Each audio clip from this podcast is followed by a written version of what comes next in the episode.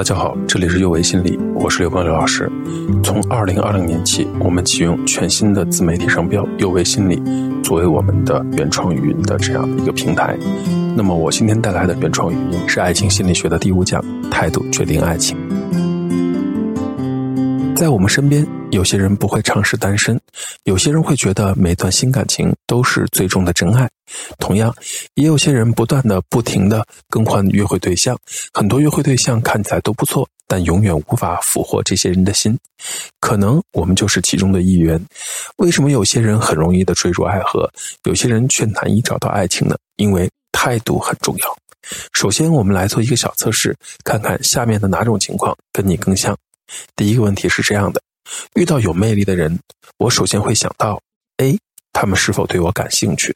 不感兴趣的话，原因何在？B，他们是否打算找点乐子？C，他们是否会跟我合得来？第二题，约会时我会关注 A，可能导致约会的对象反感我的信号；B，约会对象可能会变得很严肃的信号；C，约会对象可能会很好的对我的信号。第三个问题，在恋爱中，我经常会 A 感觉到自己付出的爱更多，B 感觉迫于压力而做出了某种承诺，C 感觉我们是情侣关系。第四个问题，遇到情感困难时，我会 A 担心这段感情结束后会不会没有人再要我了，B 快刀斩乱麻，何必自寻烦恼呢？C 会尽力解决，但如果情感要终结，那就终结吧。第五个问题。短暂的单身之后，我会 A 担心我会一直单身，并且可能与一些人约会来安慰自己；B 享受自由生活，享受单身的乐趣；C 努力享受生活，与其找不合适的，还不如等着呢。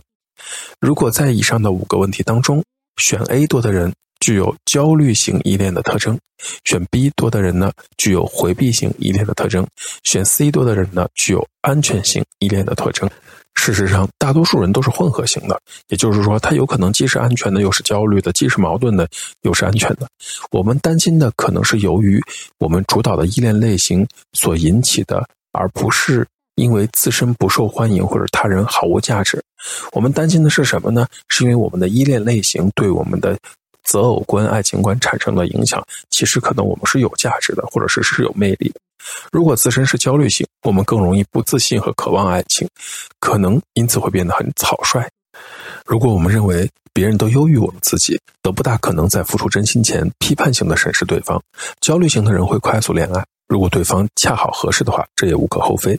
但如果不是这样，随之而来的可能就是心碎。如果你是焦虑型的，需要确认的是自己除了一腔热情外，还要有情感亲密需求以及和对方的信任，避免把兴奋。当做爱情，回避型的人内心深处害怕受伤，出于安全的考虑，会将自己的情感封锁起来。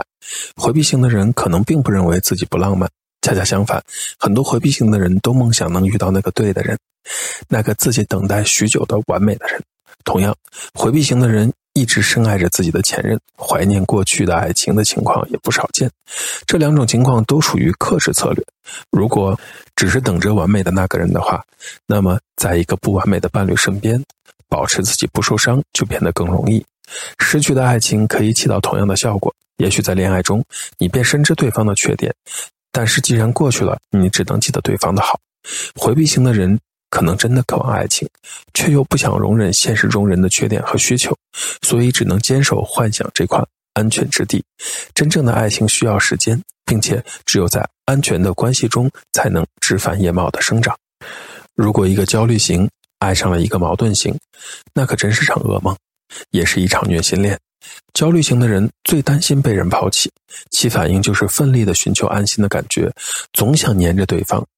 而回避型的人最担心的就是动情，他努力的、奋力的寻找自己独立的空间，结果就是两个人不断的造成误解和压力，恶性循环无休止的继续下去。如果你是焦虑型，习惯了和回避型的人约会，小心会陷入到不幸的情感当中。激情太激烈，会把激情当做爱情，对方充其量只是高能安慰剂，容易错过很多人。接下来，我们来回忆一下我们的童年吧。在关爱环境中长大的人，会建立起有关他人和自身的积极模型。当需求基本得到满足的时候，你开始感觉自己是一个有价值的人，因为别人就是这么对你的。同时，你会认为。其他人是可靠的、和善的，你会对人性建立起积极的认知。如果你有了一次消极的经历，你会想办法将其抚平。你会带着这种积极的认知度过童年，并将其带入到成年后的恋情中。而当负责照看你的人没有能够很好的满足你的情感需求时，你会对自己产生一种负面的感觉。你会觉得，哎，自己肯定有什么问题。然后你会感觉自己好像必须要克服一些缺点来赢得他人的关爱和认可。你得出的结论是，其他的任何人都比你自己更重要、更强势。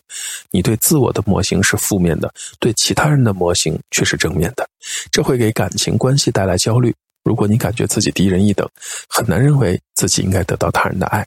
如果一个人在成长中觉得受到攻击，或者说自己的需求未得到他人的认可，也没有得到过太多的满足的话，就会失去对他人的信任。我必须自己照顾自己，我没办法依靠他人。如果你因为失望而将自己封闭起来，你又怎么会需要别人呢？你感觉可以信赖自己。对自我的模型是正面的，但你对其他人的模型却是负面的。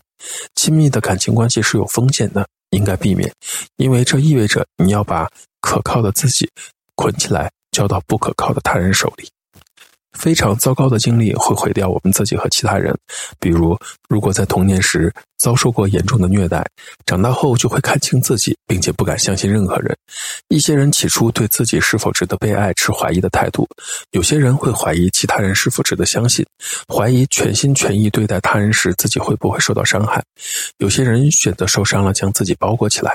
心是最柔软的地方，爱一个人往往会伤个三五年，可是紧闭着双眼选择不看、不听、不接受，又放不下过去的伤痛，等到真爱来临的时候，怎么可能抓得住？很多遭受过背叛的人都找到了美满幸福的爱情，因此不好的开端并不意味着。一定会导致单身，而解决过去的创伤会让你更好的创造未来的美好生活。虽然有人说疗伤最好的方式是开始一段新的恋情，可是还要友情提示一下：如果有下面这些表现，就不建议很快的重新开始恋爱。这些情况包括依然爱着前任，或者依然恨着前任，没有摆脱前任的影子，不相信人，还有无法享受单身的时光。这一讲的内容到这里就结束了。这里是幼为心理，我是刘老师。